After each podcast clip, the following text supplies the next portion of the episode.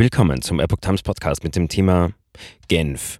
WHO-Alarm wegen Affenpocken? Experten beraten erneut. Ein Artikel von Epoch Times vom 21. Juli 2022.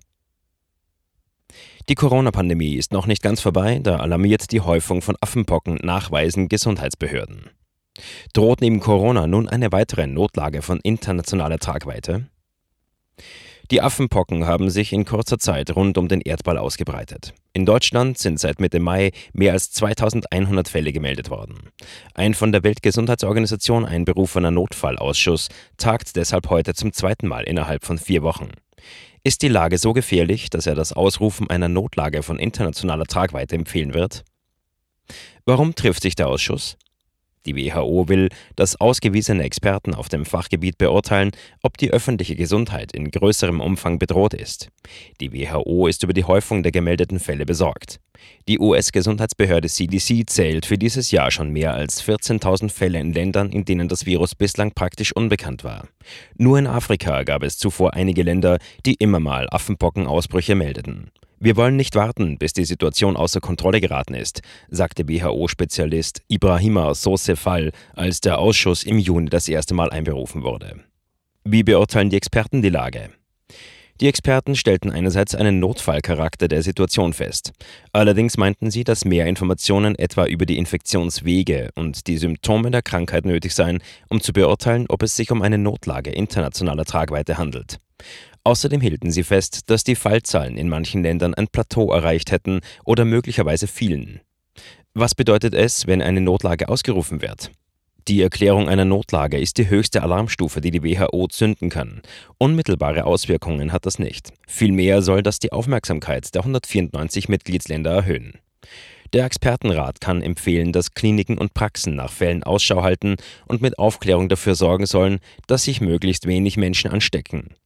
Der Rat begutachtet auch das Risiko einer internationalen Ausbreitung und Risiken für den Reiseverkehr. Welche Schlüsse Regierungen daraus ziehen, bleibt ihnen selbst überlassen. Wenn die Notlage erklärt wird, muss die Welt sich auf eine Pandemie wie mit dem Coronavirus einstellen? Nein. Zwar hat die WHO für SARS-CoV-2 am 30. Januar 2020 eine Notlage von internationaler Tragweite erklärt, aber die Krankheiten lassen sich überhaupt nicht vergleichen. Affenpocken werden nach bisherigem Kenntnisstand hauptsächlich durch engen Körperkontakt von Menschen zu Menschen übertragen. Nach WHO-Angaben sind der weitaus größte Teil der betroffenen Männer bis 65 Jahre, die Sex mit Männern haben. Generell kann sich aber jeder infizieren, der engen körperlichen Kontakt mit Infizierten hat. Dagegen verbreitet sich das Coronavirus SARS-CoV-2 über virenhaltige Aerosole, die beim Atmen, Husten und Sprechen von Infizierten entstehen. Die Aerosole können über längere Zeit in der Luft bleiben, was zur schnellen Ausbreitung beiträgt. Bei Corona gab es am 30. Januar 2020 gut 20.000 bestätigte und wahrscheinliche Infektionen mit dem neuen Virus in China sowie 83 gemeldete Fälle in anderen Ländern. Was spricht für und was gegen die Erklärung einer globalen Notlage? Dagegen spricht, die Infektionszahlen steigen nicht explosiv, weil die Übertragung nach jetzigem Kenntnisstand deutlich schwieriger ist als bei Corona. Bislang wurden praktisch keine schweren und tödlichen Krankheitsverläufe beobachtet. Es gibt auch bereits einen Impfstoff.